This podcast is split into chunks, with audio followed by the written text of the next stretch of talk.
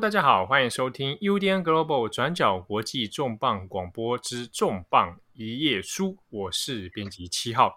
今天的重磅一页书，我们再次邀请国际版权人艾珍哦，来跟我们聊聊今天的这个话题呢。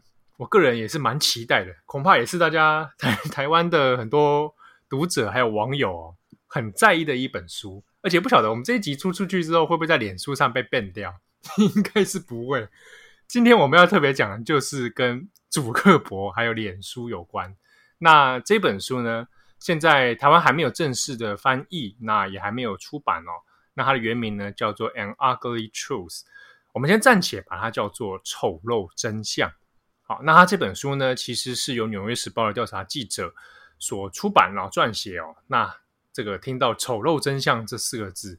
然后又跟祖克伯有关，其实啊，大家顾名思义就可以知道，它是针对 Facebook 而来的，而且还有很多关于包含祖克伯本人以及 Facebook 经营，以及最近这几年以来各种事情的内幕爆料，而且当中看了一下一些重点提示啊，还真的蛮有趣的哦，讲了很多这几年 Facebook 包包含在各种内容审查，好，大家俗称说啊，我被祖克伯变掉了，我被煮了，好。那这些问题的背后到底是发生什么事情？以及他先前大家都还有印象哦，他就是针对前总统川普，那有把他的账号有一时的把他封禁哦。那朱克伯自己的立场看起来也是变来变去，摇摇摆摆。那这一切的内容到底是怎么一回事呢？啊，那这本书的内容啊也是相当有趣哦。那他这过过出版过程其实也是一波多折。好，那我们今天首先先欢迎艾珍。Hello，大家好，我是艾珍。好哇，这本书《丑陋真相》应该是在国外其实也都是蛮有话题性的啦。对，其实这本书放出消息以来，就正式要出书以来，就很多人在讨论，也很多人很期待，因为这本书其实对内容的管理很严格嘛，就是呃，就是像是我其实是这本书的版权代理人，可是我和所有一般读者看到整本书的时间其实是一样的哦，就是等它出版的那一天。啊，所以你要等。出版那一天，你才看得到内容。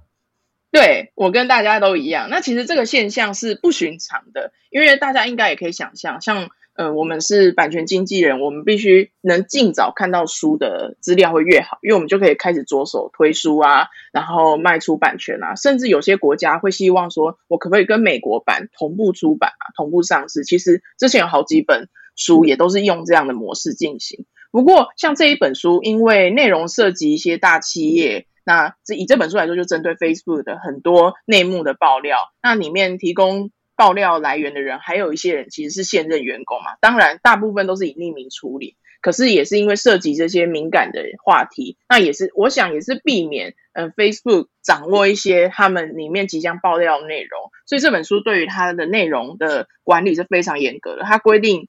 就是所有人，几乎所有相关人，就算是业界专业人士，也是要到出版那一天，他才愿意把所有完整书稿提供给大家。就算我先前有表示说我愿意签保密协议，就保证我绝对不会留呃露出书中内容。那因为其实有些书都是会用这样的方法来处理的。因为对以我们的立场来说，我们希望越早看到书的内容，我想要赶快开始推。可是像这本书后来协商结果就是不行。你就算签保密协议，他也绝对不给这样子。所以这本书其实内容的保密做的很滴水不漏。那也我想也是因为这样啦，大家期待值也更高。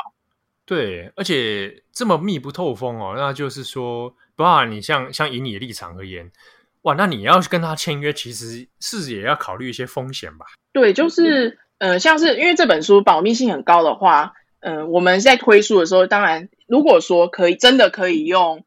就是保密协议来处理，对我们来说，我们推出也要考虑更多面向。例如说，我们可是不是一次只能给一两家看？那等他们就觉得，哎，算了，不不做了，那我再给其他家。就是要对以前可能推出，就是我直接把所有资料发给出版社，然后大靠大家的约定俗成，大家不会随便去泄露这个内容。可如果一本书的保密性要求很高的话，我们的推书的环节调整就要做非常多的相关的措施。那其实也是让。版权人的对我们来说，就是工作的环节会更复杂啦。对，那其实这本的话，因为它高度保密，那呃，以及他谈论的内容，因为像 Facebook 在这几年闹出蛮多大的新闻，那我不太确定大家有没有注意到，其实它其中一个最大的新闻是去年底的时候，突然有一天就是有惊爆头条说，就是联邦贸易委员会还有全美超过四十州联合对 Facebook 提起就是反垄断诉讼的，像这样的诉讼，这个诉讼的案子闹得很大，因为这个。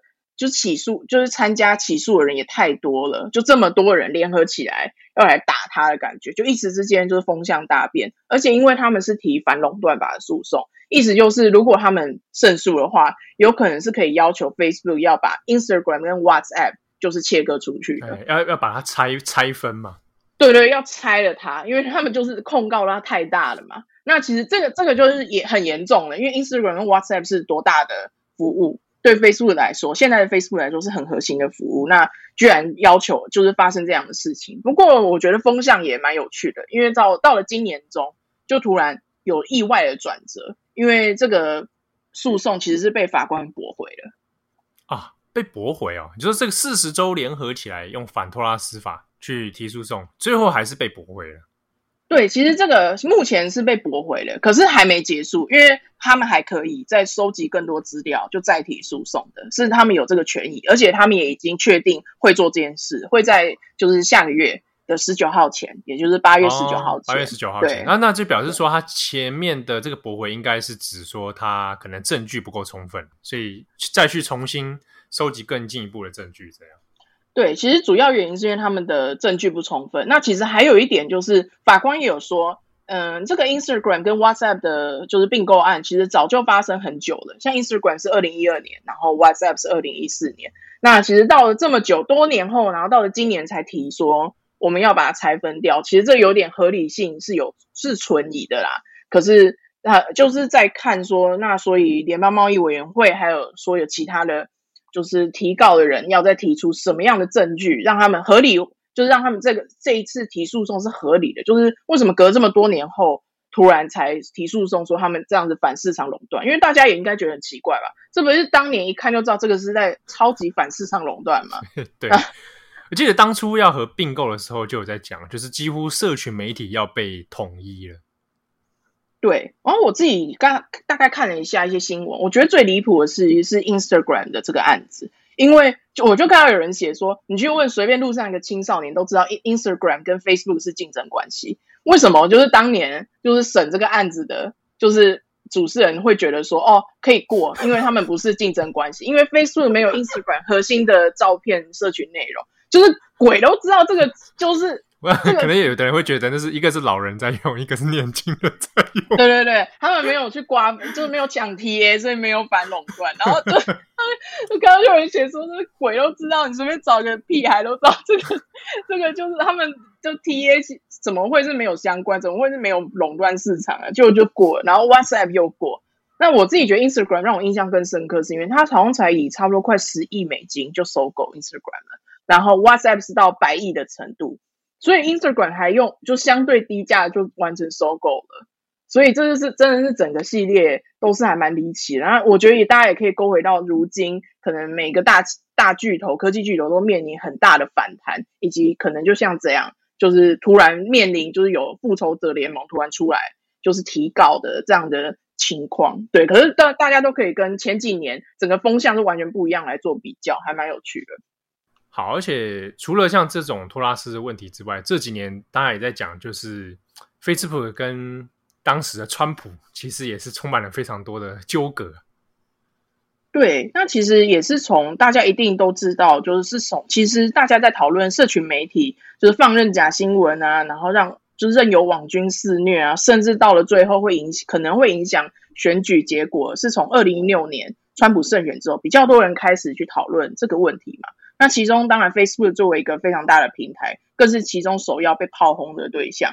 那其实大家可能会想说，哦，二零一六年到如今二零二一年了嘛，都已经甚至川普都已经下去了。那其实五年过去，嗯、大家都已经谈到不想再谈了。像是剑桥分析的问题，其实也有很多书在谈这个问题。可是有趣的是，大家如果回想一下，其实这个问题有很大的改善吗？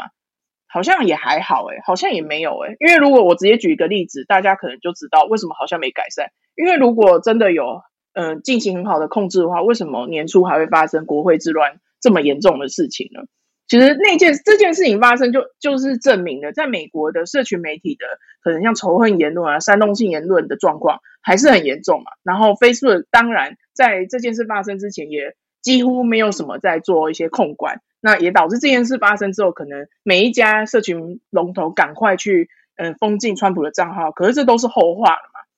那以这件事来看，就可以看得出来，哎，五年过去了，什么事情好像没什么改善。那甚至在这五年当中，陆续爆出不光是就煽动性言论，还有个资侵害，其实到现在还没有解决嘛，个资侵害问题还是很严重。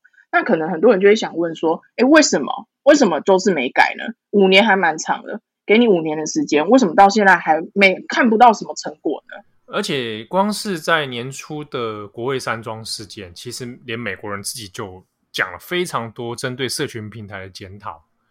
对啊，那个后来那个就是还发生，就是啊，Facebook 也去也去，好像就是把像川普的账号去停权呐，好，那或者是把一些什么内容 ban 掉了。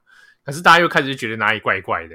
对，而且像那个时候发生国会之乱这件时候，其实像那个时候脸书的营运长就是 Sheryl Sandberg，他就有出来说，呃呃，就 Facebook 当然 Facebook 有他们需要检讨的地方，可是又突然扯说。其实这件事情主要的乱源应该是其某一些极右派的社群平台。那极右某些比极右派社群平台没有办法像 Facebook 这样去管理内容的意思。然后很多人就想说，哎，现在是在撇清他的关系，就是他先先自己说，哦，好像对我们有要检讨的地方。可是这件事主因不是我们哦，这件主是主因是一些其他的，因为大家应该还记得在。就选举的时候，其实有冒出蛮多新兴的社群平台，然后也有转战的状况。因为一样就是保守派的的一个论，其中一个论述就是啊，我们都被主要的社群平台 ban 啊，就就是影响我们的言论自由。所以那个时候有蛮多新兴的平台发生嘛。那当然，Sure 它针对的就是这些新兴的社群平台说，哦，你们看这些，其实这件事情主要的原因是这些就是没有人管的新兴平台。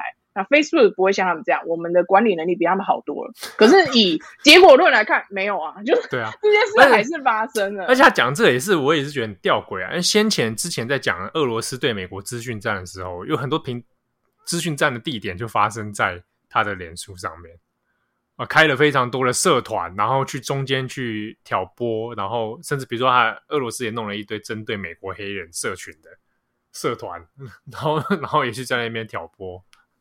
对，其实俄罗斯的网军之乱主要的平台就是在 Facebook。那呃，这件事等一下也可以稍微聊一下。其实这件事，这个案，这个丑闻是这本书的起点，因为这本书的写作从一开始我们收到这本书的消息的时候，它就是从这一篇调查俄罗斯网军的报道来开始发展的。因为这两位作者呢，他们都是《纽约时报》的调查记者，他们在调查俄罗斯网军这个案子的时候，就想说，为什么这么严重的事情？嗯，可以闹到说整个越闹越大，然后 Facebook 都一直装死，装死到最后没有办法了，才出来开始做一些善后，而且善后的很烂。那他们去访问一些员工啊，当然都匿名处理，就发觉说，其实 Facebook 的就是他们那时候管理治安的主管早就有调查到俄罗斯网军的事情了。可是因为 Facebook 的公司文化，整个是一个以祖克伯以及他们的营运长就是 Sheryl 为首的。然后以他们两个至上的这种公司文化，那每一次这个资安长可能要提出说，这个俄罗斯网军问题要赶快处理，因为这也会扯到公关形象问题嘛。可是就一直被戳掉，他们其他高层就一直不让他直接讲这个事情，或不让更高层级去处理这个事情。那就这样一而再再而三的推脱之后，后来结果是媒体爆出之后，他们 Facebook 就是很常发生这种事。就是等到哎，好像有媒体风声怎么办？好，赶快来开会。然后开会之后，终于可以讲了。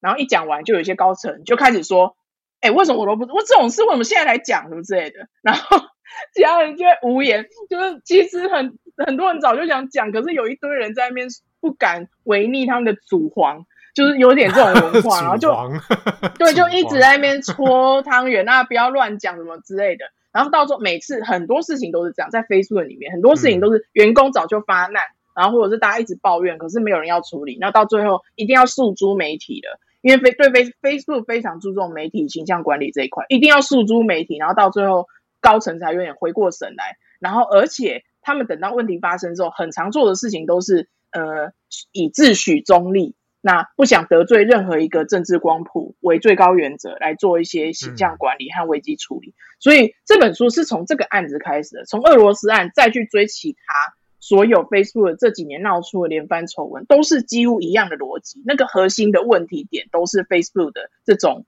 公司文化，公司文化，对，我我这边也补充一下，主克伯大家这个很熟了啦。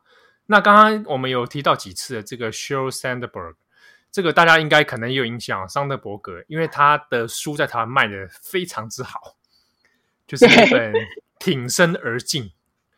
好，哎，那个那本是二零一三年出版的，哇，那个蛮早之前，对对对，然后在台湾大家几乎到现在应该都还卖的不错，尤其在二零一三、二零一四的时候。那个时候也是在 Facebook 在台湾应该算是如日中天的时候。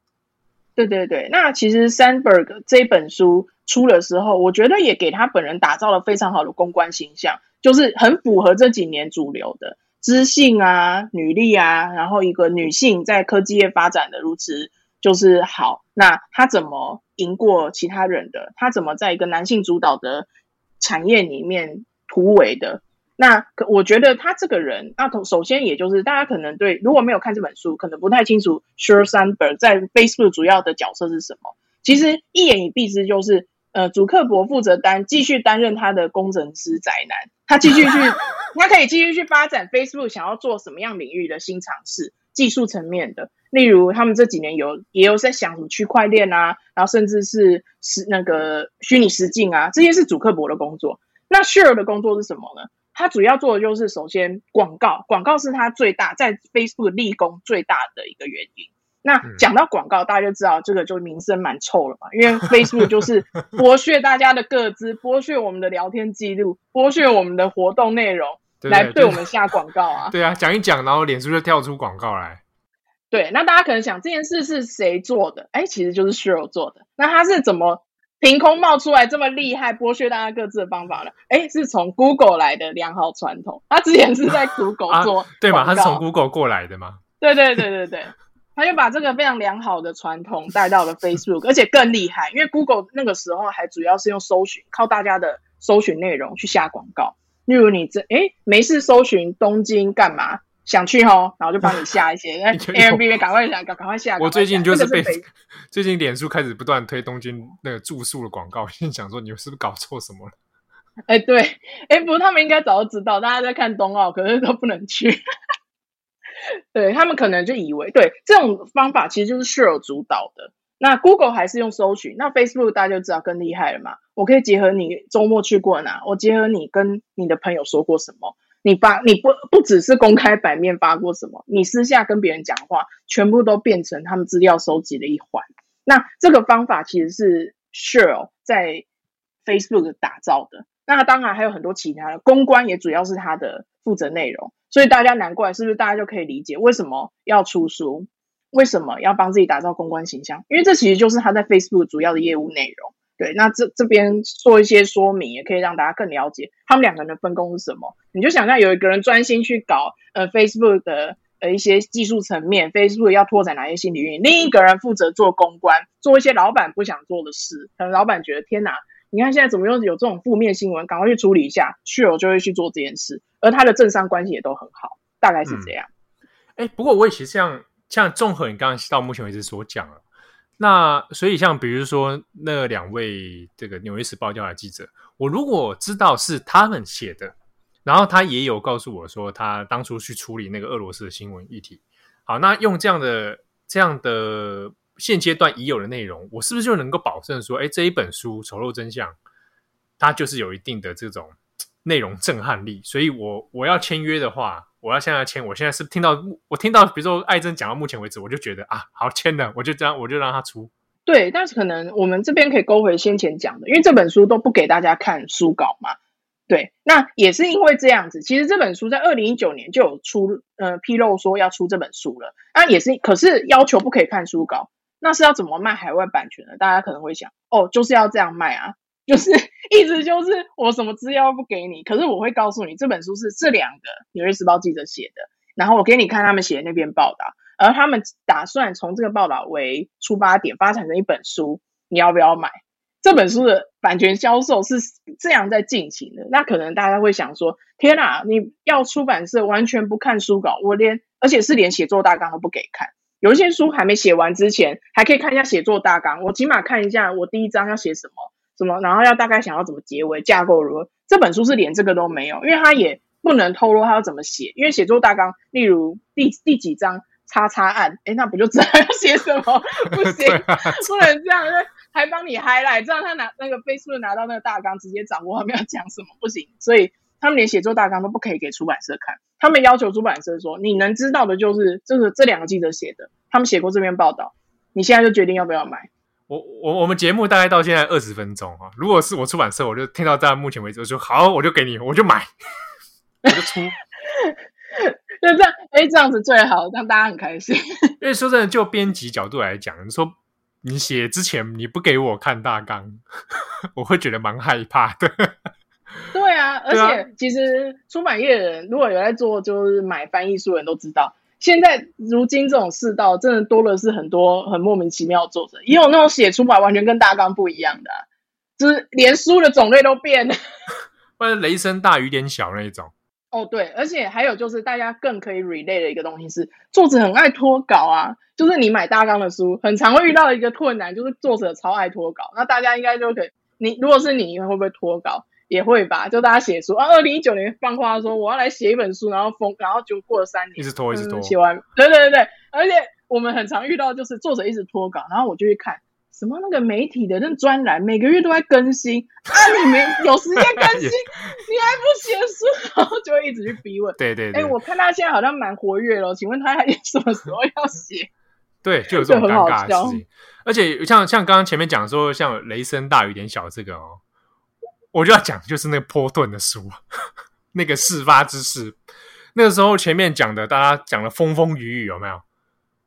然后后来书稿，我其实我们大家都有提前先拿到了，出版之前就先拿到书稿了。嗯、那时候我们也看了，看了之后就觉得没没有之前讲那么精彩啊，没有真的所谓很惊爆，对，没有很惊爆，还算是可预期内。对，然后就里面内容就看波特在碎碎念，所以就前面就是有一点期待值太高了，结果最后有一点掉下来的感觉。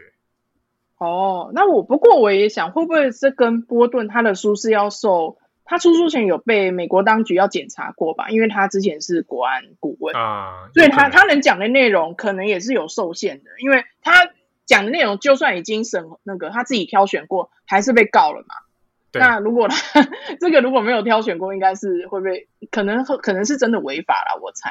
那可能能讲的极限可能就是那样，可能也跟他还有另一个可能，他的文笔。也没有太好，因为有点碎碎念，没有，对对，对对，没没有一些修饰，他可能就直接就是直接讲，就是直接 literally what happened in that room，所以他也没有修饰 啊，对对对。不过我想，像《丑陋真相》这一本，这个应该是可以预期他会面临到司法问题的。对，因为你这个好像我们前几周有讲过嘛。就是在讲政治书的时候，你只要是讲到政府当局的，或者是某些政治人物的，然后再来像这一本是针对大企业的，一定都需要承受一定程度的诉讼风险，因为大大企业有法务，然后政府部门也会监，呃，政府政治人物有律师，政府部门有有法律监管部门，都会去看说，如果你透露了一些，呃，可能损及某些方的利益的时候，其实都可以提起诉讼嘛。所以其实这一点考虑进来，大家也可以更理解说，为什么这本书。要这么的保密防谍了，因为第一个，如果我先被人家知道我要讲什么，可能他们可以先提起一些诉讼。那是否因为这些诉讼而没办法准时出版，这都是很很常发生的。所以也是因为这样，这本书很严格控管它的所有内容。不过在这样的情况下，其实它在整个书稿就是正式发出去给大家前，它已经卖出十几国版权了。所以大家也可以想象说，哎，为什么？有一些编辑真的只看这些内容，就会就直接决定要买的十几国的对对对，对对好，这边这边稍微可以透露一下了哦，台湾有机会出，对，然后而且大家可能也会想，哎，这个这种书可以出在中国嘛？那也 Facebook 也没有在中国吧？哎，会出哎，简中版、啊，这本也会出简简体中文版，对，这个简体中文版，这个对，我们我们后面来讲一下这个其中的奥妙之处了。对，就是为什么这本书好像还算可以出。好像没有那个，就是踩到太多出版就是审查的红线，这我们后面可以再讲。好，那这边我们讲了这么久哈，大家应该就是很期待，就是我们铺陈了那么久，到底这一本丑陋真相里面内容涉及到什么问题？好，那我们来大概讲一下好了。其实刚刚有讲了一个这本书很大的重点，就是 Facebook 的核心公司文化是很有问题的。因为首先刚刚已经提过，就是他们以营运长以及祖克伯两人的心意至上，那基本上大家不太敢违抗他们。其实光这一点，是不是就跟大家想象中所谓呃矽谷啊、新创然后科技业这种，好像很都是年轻人的，好像组织比较平呃比较扁平一点的。的这种感既定印象是不是就差很多？其实 Facebook 是非常权威的，从上到下，那你很难违抗呃上层的意思。那大家也很爱揣摩上意，那这样的核心文化导致 Facebook 没办法很及时处理许多公关危机。那第二个另一个问题就是，其实 Facebook 是非常获益至上的。的一个公司文化，那其实我不敢对外直接这么大啦啦的讲，我就是爱钱。可是其实 Facebook 就是，它是它实际上就是嘛，对，不对？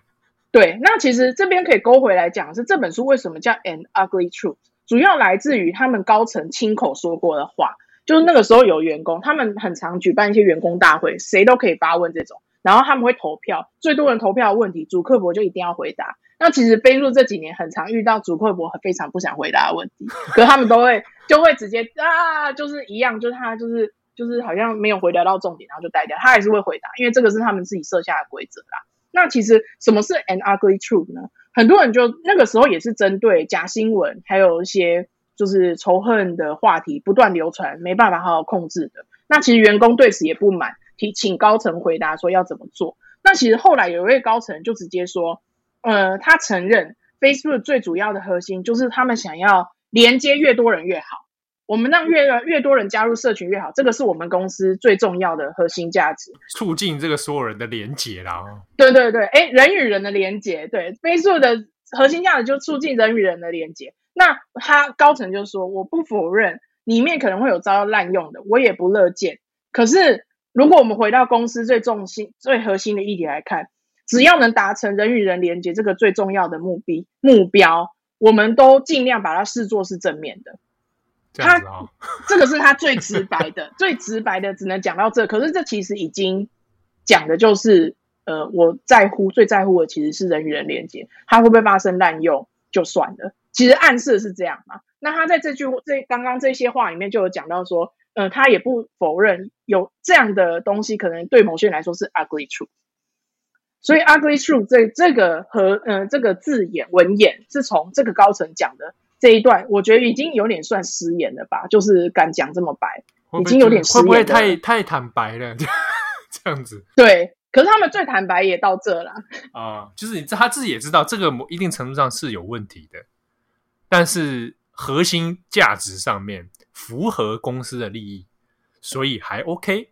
对，可能他们一直用一些字，例如他们就一直说 connect to connect，对他们来说这个最重要。好，所以这个里面当中，他的这本书名就来自于他的，随着自己讲过的话嘛。对，那其实可以稍微分享几个我自己看到了，觉得蛮离谱的事情。那可能看大家会怎么想，说，哎，Facebook 这间公司怎么会发生这样的事？啊，这是书里面有书里面有讲到的事情吗？对对对，书里面有讲到，我可以先提几个我自己看的觉得很精彩的。那其中有一个我觉得最精彩的是，我直接直接讲结论好了。Facebook 的高层为什么可以调动 Google 资料？好，为什么会有这样的问题呢？我们就来讲。那其实这个主要也是一个新闻问题，就是 Facebook 有天看到，哎，怎么会有新闻？什么独家惊爆？呃，Facebook 的某呃新闻部门啊，什么主要其实都是呃那个应该怎么说，都是用一些刚毕业的。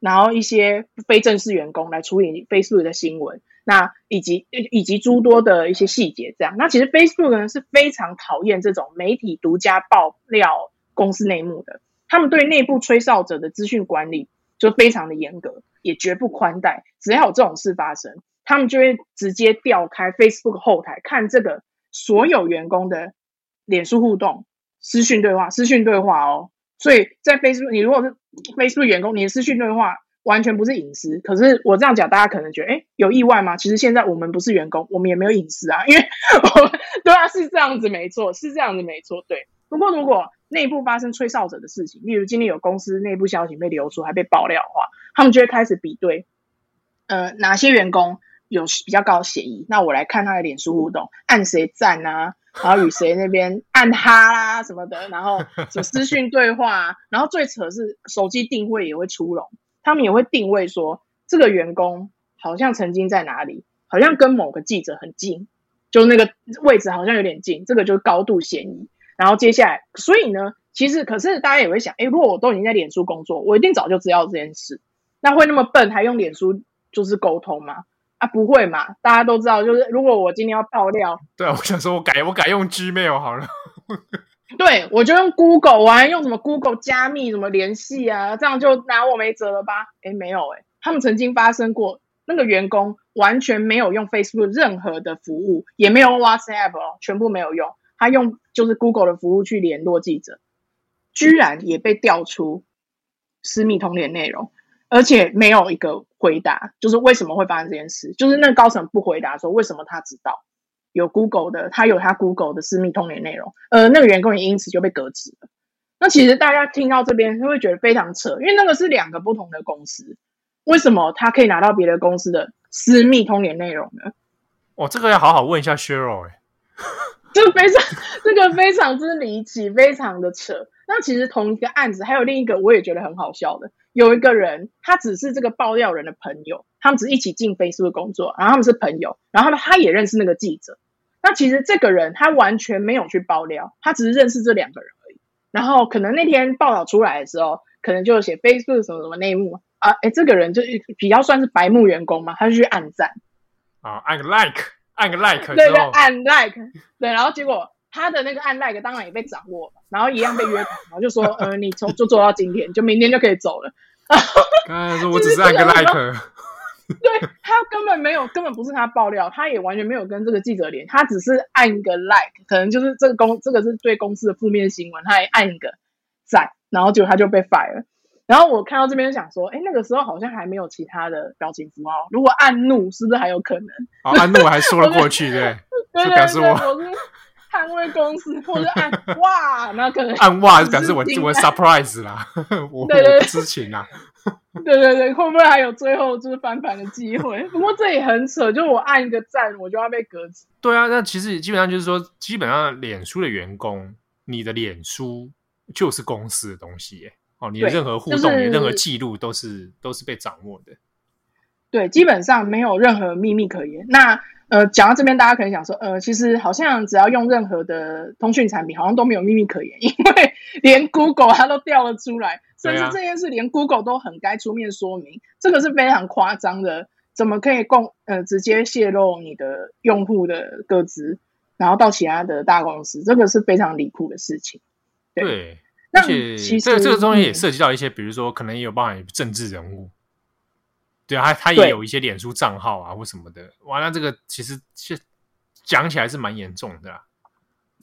对，那这样子是不是大家就会想到什么电邮门一点都不意外啊？私讯门都可以，然后不同公司都可以这样直接流出。好，那这个是其中一个我觉得比较扯的事情。那第二个我看到比较惊讶的，其实这件事不算新闻，因为。呃，这个这一点我有看到其他媒体有报道过，就是罗兴亚人跟脸书的状况。为什么脸书会跟缅甸的状况扯上关系呢？其实主要也是跟所谓的假新闻、仇恨言论有关。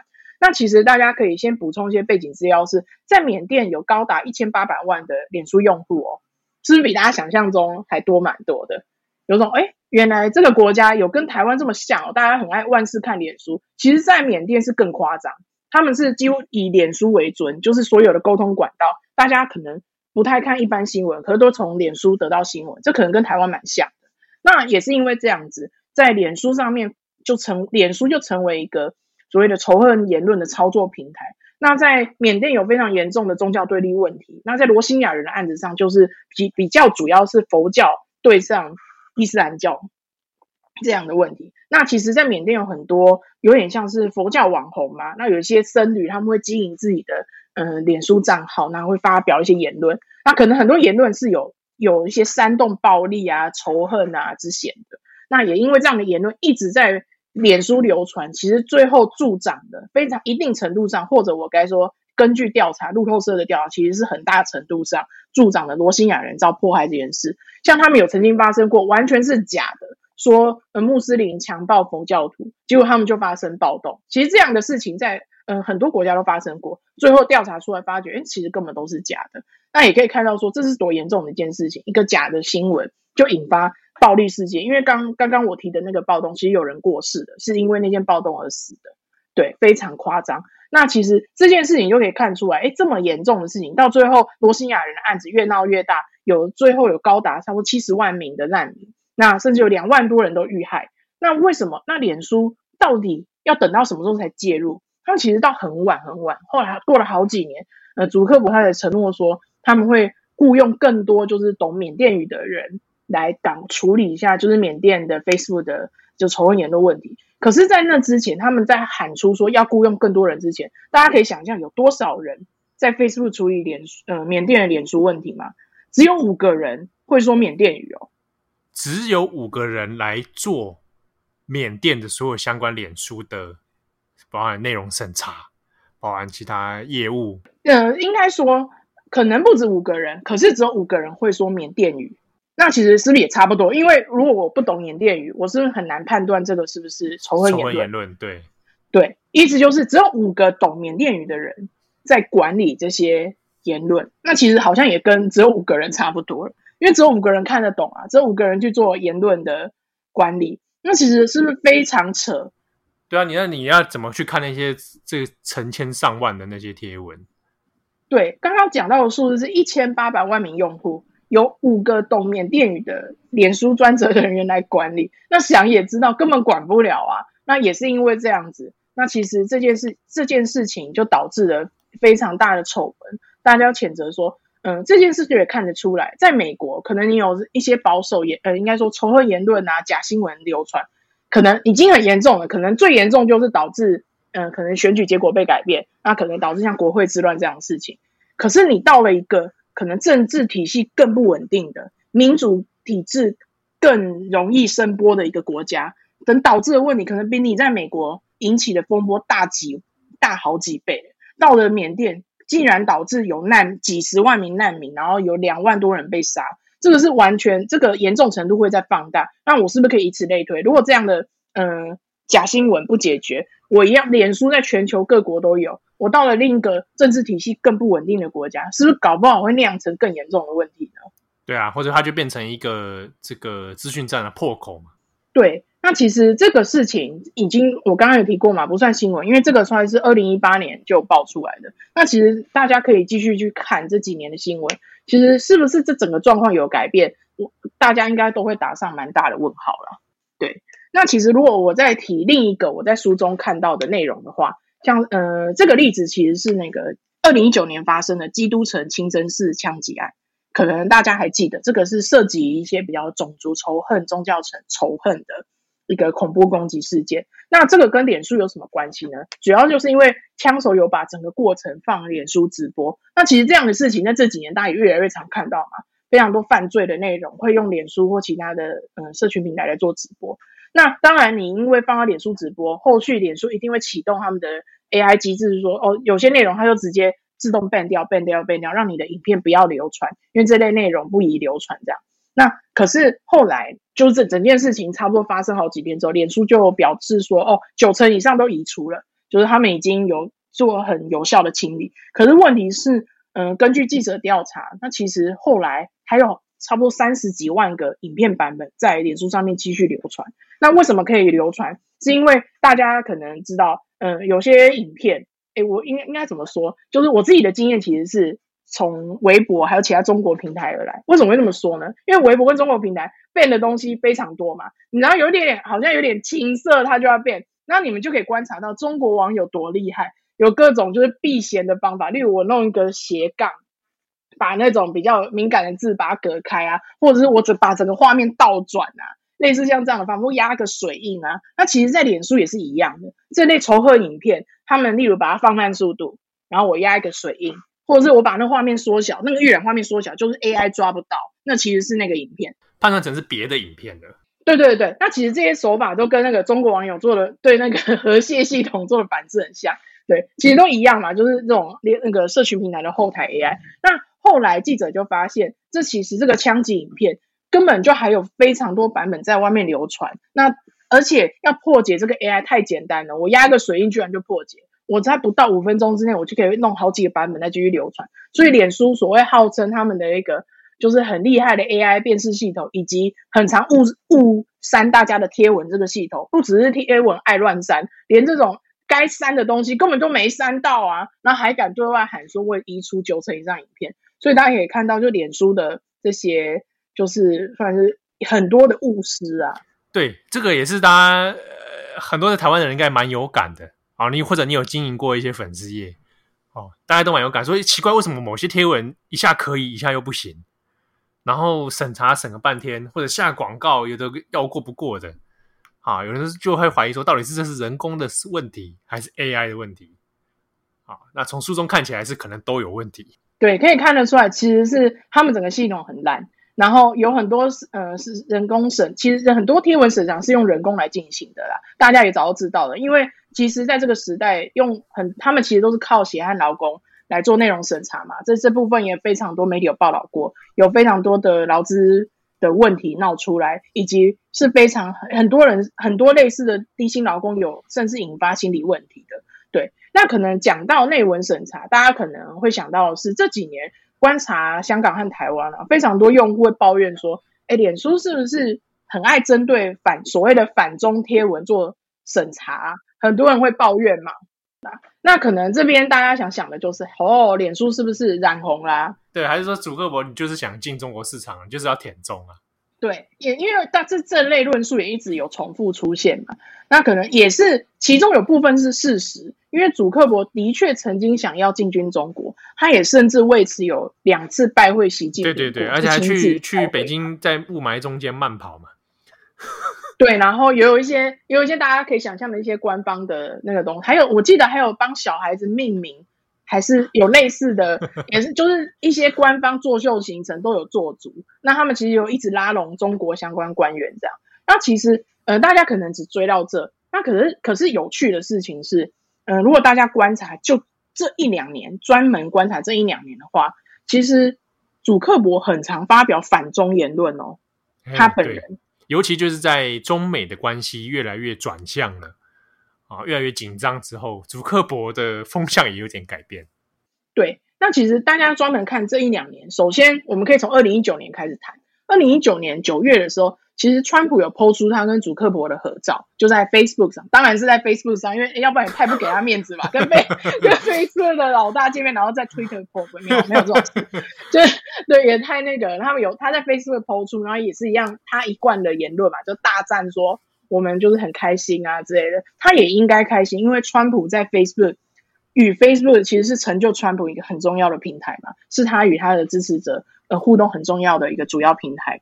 那后来。大家根据就这本书的两个记者去观察，其实祖克伯呢，在中美贸易战发表，嗯，一直发展，一直发展，越来越白热化之后，他也开始发表一些反中论述，像是去谈说，呃，抖音啊、微信这些应用程式的崛起，会对美国的一样高科技产业造成一些威胁，以及这些中国软体的内容审查，以及他也曾经放话说，我绝对不会再有做审查还有监控的国家放任何我的客户的。个资啊之类的，当然这边大家应该有很多想吐槽的，啊，呃，就是没关系，你放在加州，可是好像也流通的蛮顺利的，对，只是他他有他有喊话说他不放在可能就独裁国家这样。那其实综合这些言论，大家可能想说，哎，祖克伯就是。悔悟咯，就是他好像之前好像很想要，就是所谓的“舔共”这两个字，其实在台湾已经被用到不行啊，在此不赘述。那可哎，他这几年是不是突然清醒？我有觉醒哦。那可是呢，哎，这边又要再转折一次。可是根据就这本书的调查，其实这个呃，祖克伯开始转向反中，其实基本上跟价值选择关系不大。其实他最主要的做法。的背后原因是为了转移，在美国从二零一九年开始，其实针对脸书为首的几个大科技巨头，就有非常多抗议他们就是独占市场、垄断市场以及滥用各自的这些检讨声浪越来越强的，一直到今年嘛还是如此，到今年是越来越强啊。对，那其实，在二零一九年，在美国高呃，应该说脸书的高层注意到这个风向之后，他们就开始在研讨说，我们要怎么去处理这样的公关问题。那最后，他们其实想到最主要方法就是谈中国议题。诶，所以所谓的反中，不是因为真的他们的所谓的真的诶醒悟了，真的了解红色势力的，其实主要是为了转移他们被骂的风头而已。所以，大家这从二零一九年开始，就主要是他们开始被检讨，就是科技巨头开始，他们就开始一直高唱反中的论述，然后越来越常在媒体上面谈，意思就是有点那个背后意思就有点像是说，哎，中国的科技企业强势崛起，那这个时候是检讨美国科技业的时候吗？好像有点这种意味。那可能我在猜啊，对台湾的读者和听友来说，这样论述可能一时之间听到会觉得好像某一种。呃，挺中论述嘛，就是哎，你看，都是美国人自己在那抹黑中国企业，你看，明明是他们自己不想被超越，这是不是也是一个很常听到的一个论述法？就是中国，就可能中国自我辩护的论述法。不过，我觉得大家也可以跟从脸书这个案子去反思说，是不是其实脸书的一些公开宣示，脸书的一些所谓的哎美国至上的所谓的要注意中国这些宣示，其实都可以再三思一下。真的是所真的反中吗？真的是他可能所谓的抵抗独裁势力吗？是真的跟他自己的呃企业利益是完全没关系的吗？大家都可以再三思。其实根据很多证据显示，都是有关系的。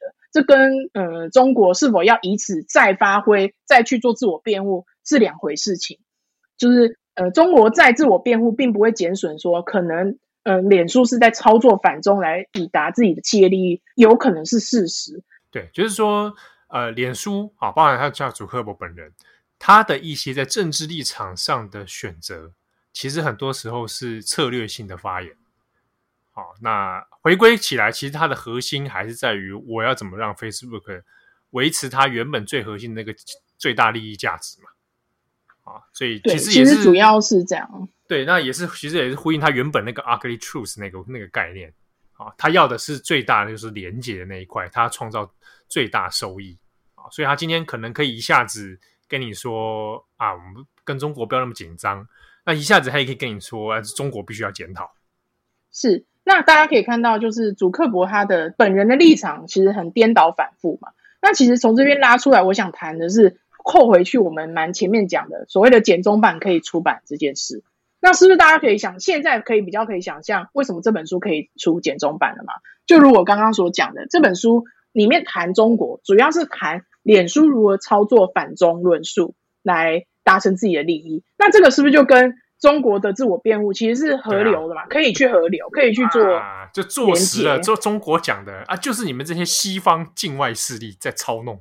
对，其实呃，你们只是怕中国企业崛起而已。然后其实都是全部都是操作，这些什么侵害美国的什么利益啊，这些都是操作出来的。所以大家是不是可以比较可以想象，为什么这本书这样的论述是可以出成简中版的？因为这主要比较不涉及对于中国当局的抨击嘛，主要是在讲说，哎，反中论述的被操作。所以也因此，可能有些人也会觉得说，你看这样的。论述是会容易被拿来利用的，可是也去，呃，也去扣了我刚刚所讲的，呃，被利用是一回事，可能这其中是不是有其一定程度的真实性，其实也是另一回事。那我觉得这一点是还蛮有趣的。好，那这本书其实还有很多蛮有趣的、蛮这个惊人的内幕细节哦。到时候有兴趣的朋友，其实呃，英文版已经出了，对，英文版已经在七月中出了。对，那如果有兴趣，等迫不及待的朋友，可以先去找英文版来看。那中文版，也许台湾的中文版，也许大家等一等，哦，应该是有机会啦。那其实大家应该还蛮期待这本书的啦。那我觉得，嗯，对，就如同刚刚所讲的，有非常想看，赶快先看内容的，可以去看英文版。那中文版，大家可以就是接下来继续期待。那其实。嗯、呃，就脸书这这几年的发展来看，其实也不是说他们完全没有所谓的检讨啦。因为后来，其实，在去年他们有成立一个监察委员会，那其实就有点像是脸书的最高法院。那主要的业务内容之一，就是对于 Facebook，像是以后呢，有些人你们的贴文被阻了，然后如果莫名其妙被 ban 了，你其实有自力救济的管道哦，你可以去申诉监察委员会，他们会重新去看说，哎。Facebook 跟 Instagram 他们 ban 你这个贴文是不是合理的？你有机会可以翻盘的意思。好，然后那这个委员会的成立，大家可能会想说，哎，有一定程度的诚意了嘛？那其实也是有点呃缓不济急啦，我觉得，因为 Facebook 有多少用户，然后你每个这样慢慢申诉，其实这个我自己觉得啊，观察就成立这个委员会比呃深有点像是呃作秀的意义还蛮大的这样。那其实这实际上运作是否真的有效，能阻止假新闻和所谓仇恨言论，其实目前还是一个问号。那另一个方面，其实是这个委员会有点方便脸书做一些便宜行事的事情，就是说，刚刚比较没有提到的是，脸书很爱做保守的决策，意思就是他们都很不想得罪。在美国的话，他们就是不想得罪自由派，也不想得罪保守派，他们一直是这样路线的，是一直到国会山庄这样的事情之后，他们才没有办法去做出停权账、川普账号这样比较以他们过往的经验来说比较极端的决策。那其实川普账号这件事情，大家可能也会想说，啊是要停到什么时候？是无限期，然后不太合理吧？是的确不合理。所以他们这个委员会也有处理川普账号的事情。那后来委员会的意思是说，他们觉得是可以就是停权的，他们支持停止那个川普账号。不过呃，建议是要建立一个机制这样。那后来管理阶层就以回应委员会为名，他们就说好。那因为委员会也有提起这个议题，我们最后决定停权川普账号两年。那这件事已经定案了，所以大家可以算，两年是从今年一月开始，两年后就二零二三年一月。所以以目前来看，是二零二三年一月之后，我们才有机会看到，呃，川普账号再继续发言。所以大家可以心里有这个，先有这样的 timeline。那为什么我会说这是便宜行事呢？因为就是说很多复杂的议题，脸书高层很不想要以自己为名去做决策的时候，以后。可能很多会靠这种监察委员会调查某个案子，提出一些建议之后，高层再说哦，我们来回应委员会的裁决，然后再合理化自己的决策。以后应该会有越来越多的事情以这样的模式，就丢丢给一个看起来很像是独立的第三方啊啊！你看这个决策是第三方做的啊，我就我就这样子来回应。对对，我们专家都说话了，那我们就从善如流。那我觉得之后应该有非常多的事情会以这样的方式来进行了。那大家也可以呃自己继续观察，那也也不乏就是提出质疑。对，这样的机系统，其实目前看起来还蛮值得被质疑的。对，对而且尤尤其就比如说停权川普这个好了，我那时候其实最大的困惑就是：好，你今天要用这样的机制来停权川普，那是不是有一些类似的账号你也要处理呢？哦，比如说，或者你要怎么处理说，呃，明显来自明显是来自集权国家的宣传，比如说中国新华社这种，你要怎么处理它？对，你有没有一个套标准的时候？哇，那你不是都是最后都都都是打模糊仗吗？对，而且如果从刚刚延续刚刚所讲的其他国家。例如这种民粹领袖，何止美国有？那如果我直接提巴西的波索纳洛问题呢？如果是其他国家的都呃这种民粹型领袖的煽动问题，那是不是有些也该停权？对啊，缅甸军政府。